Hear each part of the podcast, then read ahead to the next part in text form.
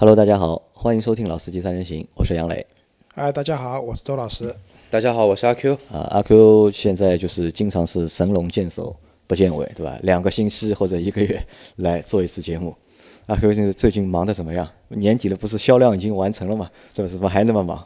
呃，厂家钱赚完了，那么自己的小金库还没赚完嘛？啊，自己还要赚钱，对吧？自己还要赚钱。好，那今天因为阿 Q 来嘛，就是我们可能会说一集，就是阿 Q 比较在行的内容。然后很多小伙伴可能已经看到了，就是两周一周前吧，应该是啊两周前应该是名爵的 M 六有名爵上了一款新车，叫新的 M 级六 M 级六 M 级六对吧？然后名爵可能是一个就是有点被我们遗忘的运动国产品牌啊，运动国产品牌，它到底算运动？它到底算国产品牌，还是算一个就是被收购的一个国外品牌？和宝沃是不是其实是差不多的概念？啊，我觉得可能也差不多吧，可能差不多。因为当初是南汽先收购的那个名爵嘛，就是罗孚嘛，收购罗孚，对吧？罗孚下面就名爵这个品牌，然后现在基本上都上汽了，可以算成是我们自己的品牌了吧？啊，因为我觉得应该算一个比较地道的，就是中国品牌吧，或者是。而且你要知道，南汽玩不下去了，把烂摊子再扔给上汽，地地道道的中国的合家饭啊。那这个品牌其实，在刚刚就是进中国的时候，出过一辆就长得比较丑的车，大家还记得吧？呃，几台车我都记得啊，就是像像跨界一样的那台。呃，那个 MG 三 SW，其实那个车真的不错，真的看上去比较丑。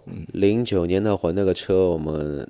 那个时候开过一段时间那个车，不底盘刚性啊什么，真的非常不错。一点四的发动机动力还是不错的，还出过一个 MG 的 TF。之前我记得很多的一些二手车评测都在做这个车的一个节目，也蛮好的一台车。那周老师应该对名爵这个品牌好像是有点感情的，对吧？啊，对，因为我进入这个汽车广告圈啊，就第一个服务的品牌是上汽荣威。就零五年的时候，那个南汽收购了当时就是要濒临破产的罗孚，英国的罗孚。但是南汽买的是什么呢？是买了它的生产线，而且那条生产线就是从英国那边拆过来啊，就基本上拆的七零八落。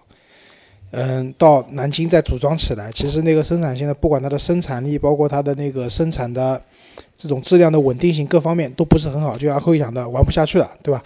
但是南汽当时。其实做这样一个动作，可以看成是一个收购过程中的一个搅局者吧，因为最终的目标是卖给上汽。然后当时上汽是买的罗孚的一个技术资产，就是没有买生产线，没有买实际的任何一样东西，但是买了它的技术产权。所以上汽自己做了一个我们现在看到的荣威，对吧？上汽荣威。那上汽荣威的第一辆车是荣威七五零，对吧？一辆二十多万的自主品牌的 B 级车。二点五二点五升 V 六发动机，配五速的自动变速箱。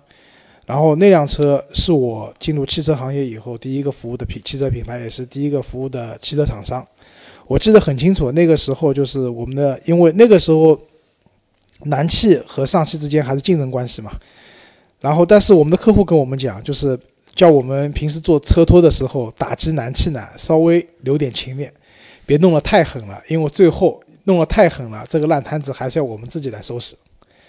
那之后，那个名爵其实它在国内出的第一辆车的话是名爵七，其实这辆车和荣威出的七五零，荣威七五零应该是属于差不多或者相同的车。姊妹车型。对，但区别是什么？就是这个时候就可以看出他们的取向不一样了。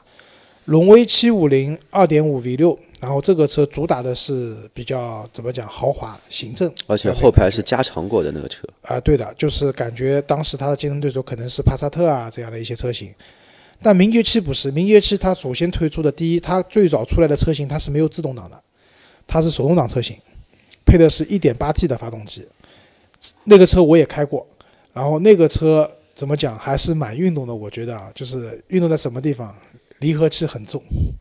跟没有助力一样，就是如果堵车开那个车的话，左脚废掉了。然后包括它的转向啊、底盘的刚性啊都比较硬，所以从那个时候就可以看出，名爵其实还是比较偏向于这个品牌是比较偏向于出运动范儿的这种车子的，而荣威可能更主打的是舒适啊、家用啊，甚至这种比较行政的这种感觉啊。因为在我的印象里面，名爵好像一直就是以运动、以英伦两个就比较大的标签在就是打市场。啊，对，因为其实罗孚当年在英国比较火的时候，也可以是一个英国比较国宝级的一个品牌了。那然后它的车子当年也有很多那种赛车的赛事，可以拿过很多的冠军啊，这些好的成绩。就阿 Q 讲了，就是当时名爵那个 TF 那个跑车，对吧？中置后驱，然后它的顶棚是手动开启的，就是自己把它掀开，然后自己把它关闭的。但是其实那辆车作为一辆跑车来讲，它还是蛮纯正的，对吧？驱动方式是后驱的，发动机是中置的，还是蛮好玩的。对，但是当时卖的也贵，我如果没有记错的话，这辆车当时要卖三十多万吧，好像是。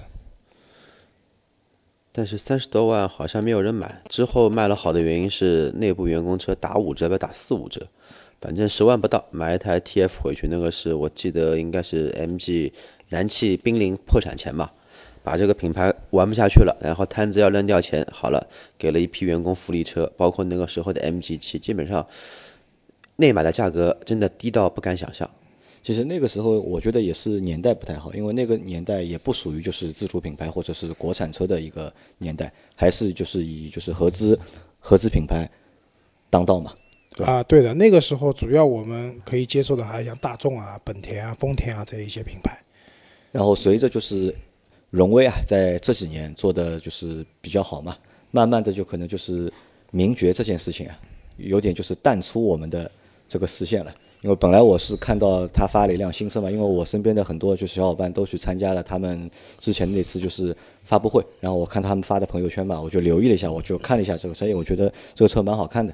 因为 MG 六给我的第一个印象啊，就是这个头啊和捷豹有一点点相像啊，对，都是英国品牌嘛。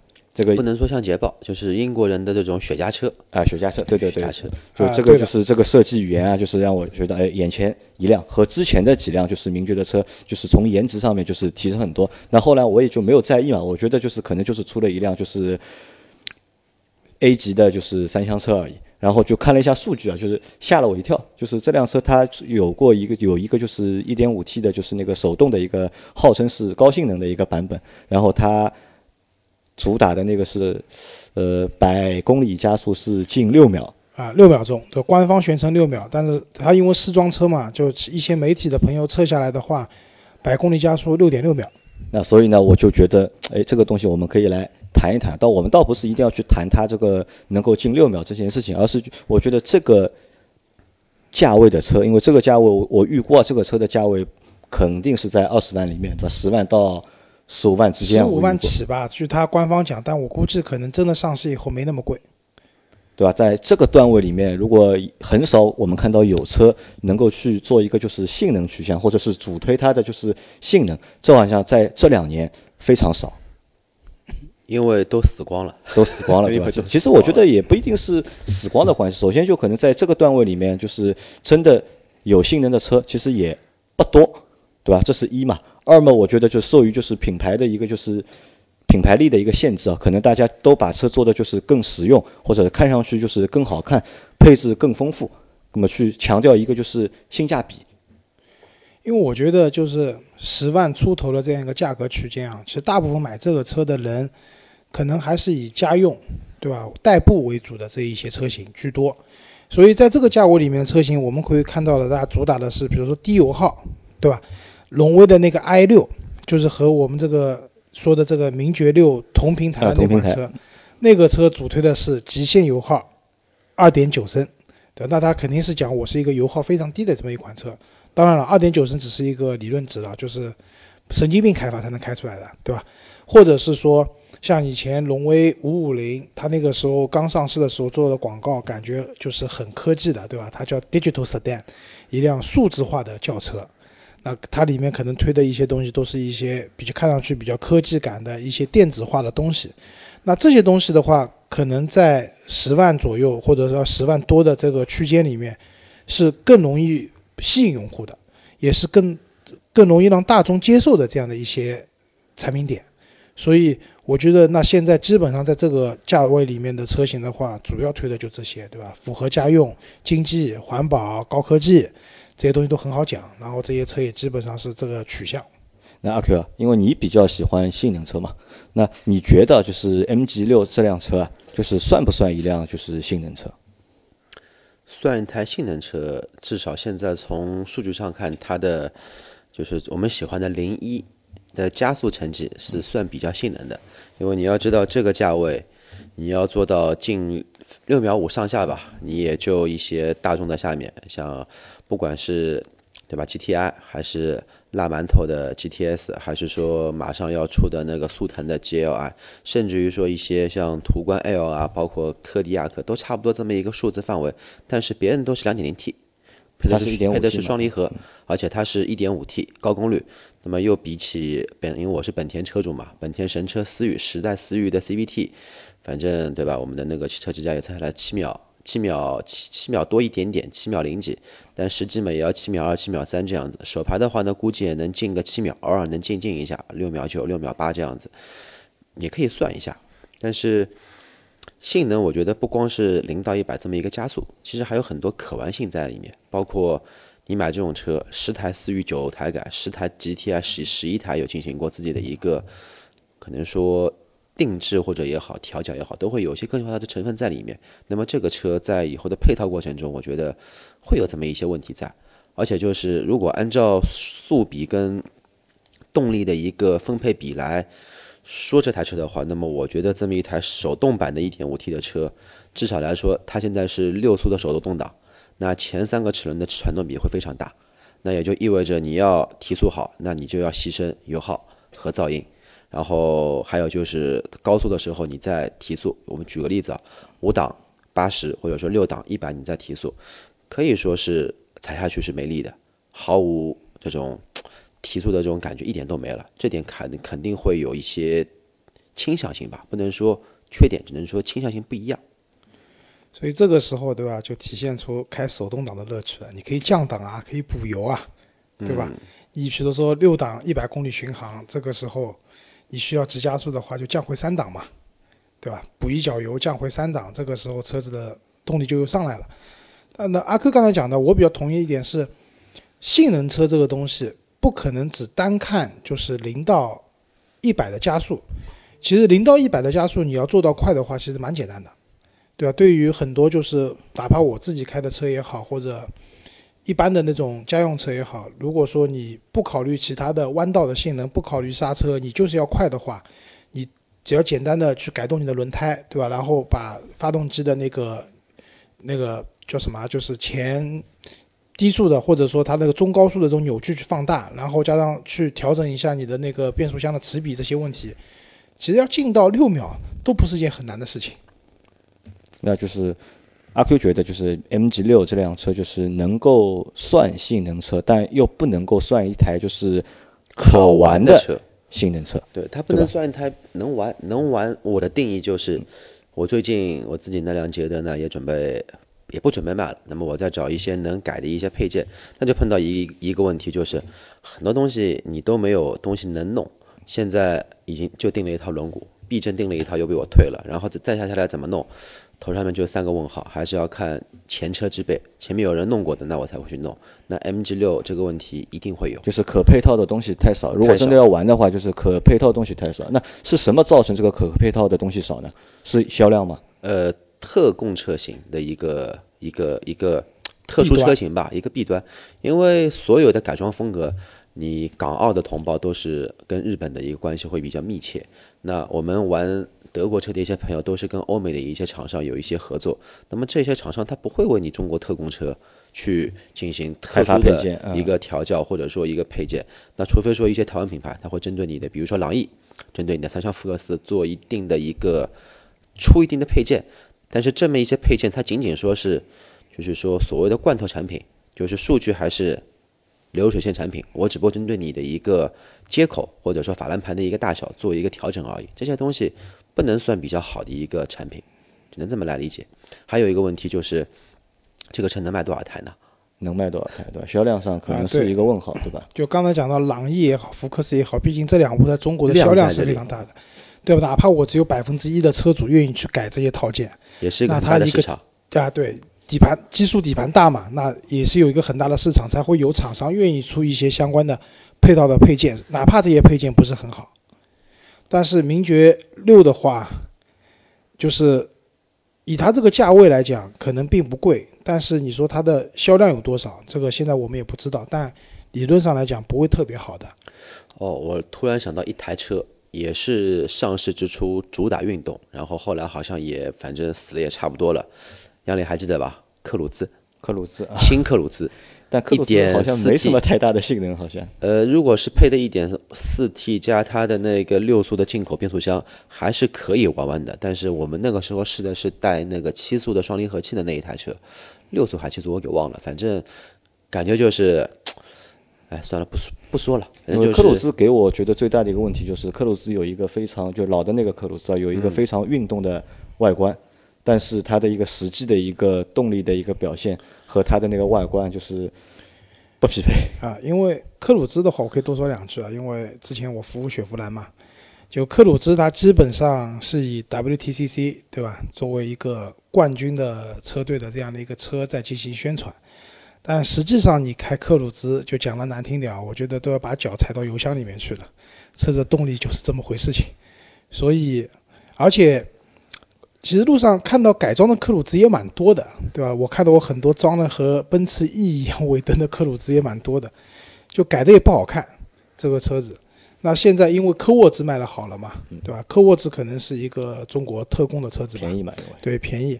但其实它的价格区间和克鲁兹差不多的，有点重叠的，有点重叠。但科沃兹卖的好了，现在克鲁兹确实就像会讲的，死掉倒也不至于，但是确实销量也不好，销量也出不来。对吧？那我们看一下，就是在我看到厂家就是前期的一些宣传里面啊，就是 MG 六的它的一个竞争对手啊，就是马自达三的昂克赛拉和就是本田的思域。那你觉得就是他们算一个评级的对手吗？算啊，当然算啊。就是前面我们在没录制之前，我就有这个想法嘛，就是可能说相对来说，对于一些相对来说手头比较紧的一些呃。第一台车的一些客户，特别是一些年纪轻的，像现在九五年这个年龄段的，大学刚毕业，可能说自己在学校里面存了一点钱，或者说父母贴了一点钱，那买一台第一台车，那一般在我在那个时候，我会考虑什么？外观漂亮吧，动力好不好？哎呦，手排自排无所谓，我叫手排，享受所谓的驾驶乐趣。实际嘛，就三个打打叉，先画在那边。那么我能选的就是思域 1.0T，呃，马三昂克赛拉的1.6自吸。或者哎，一百九十匹的 MG 六，哎呀，外观还蛮骚的，像杨柳说的一样，哎，也有这种英英伦范。上海话说小骚软的车嘛，哎，这个车还不错，又是又是上汽的，自己给自己一个安慰。那么我觉得我会买一台这个车，至少它提速快，这个是毋庸置疑的。不管它最终上市的车是提速是六秒六还是七秒六，我觉得已经不重要，进了八秒，一点多 T 的车七秒几都挺快的了。因为它有两个版本嘛，就一个叫二零 T，还有一个叫手定手动一点五 T。因为它的那个二零 T 不是一点五 T，呃，一点五 T，我看了一下，就是手动的是叫一点五 T，然后另外一台因为有自动挡应该叫二零 T，它那个它那个二零 T 应该也是一台就是一点五 T 的，就是发动机。其实就跟荣威的 i 六的一个官方的标称是一样的，因为它和 i 六是就是同平台的，就是产品嘛。那其实。两部车子，我觉得发动机是一样的，因为这次我们看到就是也讲了，工程师在不改变硬件的前提下，对通过软件的，就是行车电脑的调教，把这台发动机压榨到了一百九十匹马力，然后三百牛米的这样的一个数据。那二零 T 的话，我相信可能功率和扭矩没那么大，而且它配的是自动挡的变速箱。那如果讲这个车要卖的话，就我们不讲它总的能卖多少，但是整个车系里面，二零。T 的车型应该会卖的比较多一点。对，嗯，对，因为毕竟自动挡嘛，现在人家买大部分的买车，哪怕买低价位的车，其实买手动挡的人也越来越少了，不方便嘛。对，因为所谓的驾驶乐趣，如果你在大城市的话，堵车没有乐趣可言，对吧？自动挡比较方便。然后讲到这个车啊，我可能又想到另外一辆车，可能这个比喻不是很恰当，就是那个。前段时间很火的阿尔法罗密欧，阿尔法罗密欧，阿尔法罗密欧朱迪这个版本，它其实有一个叫四叶草的版本。四叶草的版本，嗯，就是号称它是用了很多很多赛道的技术，然后怎么样怎么样怎么样，它对标竞品是宝马的 M3 啊，奔驰的 C63 AMG 啊，这样这样一些车型，也要一百万左右的这个车子。但事实上，就是阿尔法罗密欧这个车本身，可能在中国就很难卖，对，因为。我觉得前期上市的时候有一批死忠粉，对吧？讲的难听点，脑残粉，那这个时候就已经把车给买了，但他们买也是买它入门入门的款，不可能去买那个四叶草的版本的。四叶草后来才发布的，对但是就是我举这个例子是讲，可能这个车子它整体会有一些人去购买它的车型，但是它这个非常少，对，吧但是到了它这个版本里面的一个所谓的高性能版本，他会买的人真的是凤毛麟角。那这个车的话，就是表面上看啊，确实挺美的，因为这个车现在也没有完整的一个试驾，主要还是它厂家嘛都是，给你做一个，因为视障车也不能上路，对吧？就是在一个封闭场地里面做了一个百公里的加速，然后包括，因为我也注意到，其实它的刹车成绩是一般的，嗯，一百公里到零的话，它平均值都是超过三十九米多的，不能说是一个不合格的产品或者说不好的产品，但是对于一款性能车来讲，百公里在我看来，百公里刹停的这个距离应该控制在三十七米上下，三十九米的话，我觉得还是偏长的。对吧？所以这也印证说这辆车可能可以有个很快的加速，但是它配套的刹车啊，包括它的嗯底盘调教啊，在弯道中的表现啊，那现在是未知的，可能并没有那么好。还是看定价。我觉得如果说是一台定价，我们说的官方价格定在十五万到十七万左右，主打性能的车，它的配置不应该很低，甚至于说，我觉得像一些四活塞的卡钳，或者说你上不了，你上个对向大活塞的，然后上一套大尺寸的通风盘，可以上得了；上一套比较好的减震器也可以上，也可以上得了。毕竟这个东西，呃，这周老师应该知道，所有走量的东西。其实成本来说并不会太过于夸张，但是自己去改的话呢，嗯，没办法，单品嘛，肯定要赚你这个钱在。实际呢，就看它的诚意在。如果说它能像君威 GS 这么的一个配件的厚道方式，他上了一套，对吧？我不期待什么给你一个 Brembo，那给你一个国产的大活塞对向卡钳也就够了，对吧？我也不期待你给我什么那个那个贝斯登的避震，你给我一个避震调教稍微好一些，不要这么的硬或者这么的软又这么的跳。其实就可以了，还是看诚意，看它这个价价格。如果十五万上下能买到一点五 T 的手动挡，说不定会有一批死忠。那我说到这边，我要想到一台车，我刚刚特地看了一下，呃，之前现代有过一台三门的极品两厢，呃，准钢炮吧，准钢炮叫飞思，嗯，美国也有，中国也有，而且飞思的话是参加了美国的那个速度爬坡赛，也是拿过奖的一台车。但是所有的韩系车都有个特点。都是数据非常漂亮，实际的效果可能说都差强人意。那也就是可能品牌上面的一个理念不同吧。如果上汽这个名爵不走这条路，我觉得还是比较可观的。那我问两位啊，就是你们觉得 MG 六这个车上市之后啊，会对它的同级的，就是那些竞争对手有杀伤力吗？那比如说就是同平台的 i 六，对吧？然后尺寸差不多的就是朗逸。然后通用呃通用的那个别克的英朗，包括就是现在排在前三名的，无非就是朗逸、英朗，还有那个轩逸，对吧？会对这种同级车有杀伤力吗？你们觉得？我觉得可能杀伤力不会太大。为什么？因为取向不一样的两种车，对吧？朗逸很标准的一款家用的车，对吧？英朗也是。然后刚才讲那个轩逸更加不用讲了，对吧？那个日产的这个车子更加是偏这种。大空间的舒适乘坐的这样一款车，那反过来讲，我是觉得这个车上市以后，现在它官方比较理想的讲，我要是和马自达那个马自达三和那个那个叫什么思域，对吧，做竞争对手。但是等真的上了以后，消费者怎么看待你这件事情，是也大跟你的营销手段各方面都是有关系的。打个比方讲，就名爵之间出过一辆蛮奇葩的车子，叫名爵 GS 啊。对吧？那个车子我印象蛮深，因为那以前我们在雁荡路办公的时候，楼下来拍过广告的，也是请了很多英国范的老外，对吧？然后在那拍广告。这个车当时它主推的一个新概念就是百公里加速可以进八秒，但是当时我就觉得，一部 SUV，对吧？样子也很奇葩的，对吧？像两辆车叠在一起一样，对的，那个尾灯分离式的嘛。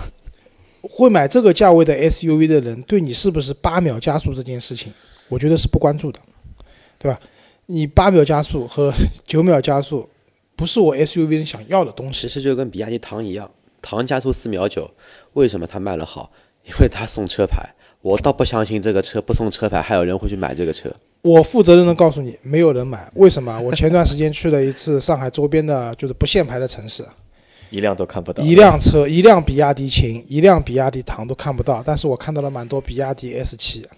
因为便宜啊，一样的高仿的高仿雷克萨斯 X 的车，S 七就十万块钱，那个要卖三十万，为什么？因为他不要购置税送你个车牌。啊，对啊，那个车十几万，对吧？顶配了，对吧？所以，那话又说回来，但是这辆车如果你们还记得吧？就那个时候雪铁龙 C 四 L 上市的时候，找大家来做百那个百米加速，百米还不加速是百公里，是百米加速。被出租车司机给干爆了，对吧？被 smart 给干爆了，被随随便什么驱个车都把它干爆了，然后赢的人都可以拿着油卡高高兴兴的走了。那但是话说回来，就是这也是一种营销手段嘛，至少我们也记住有这么一辆车了。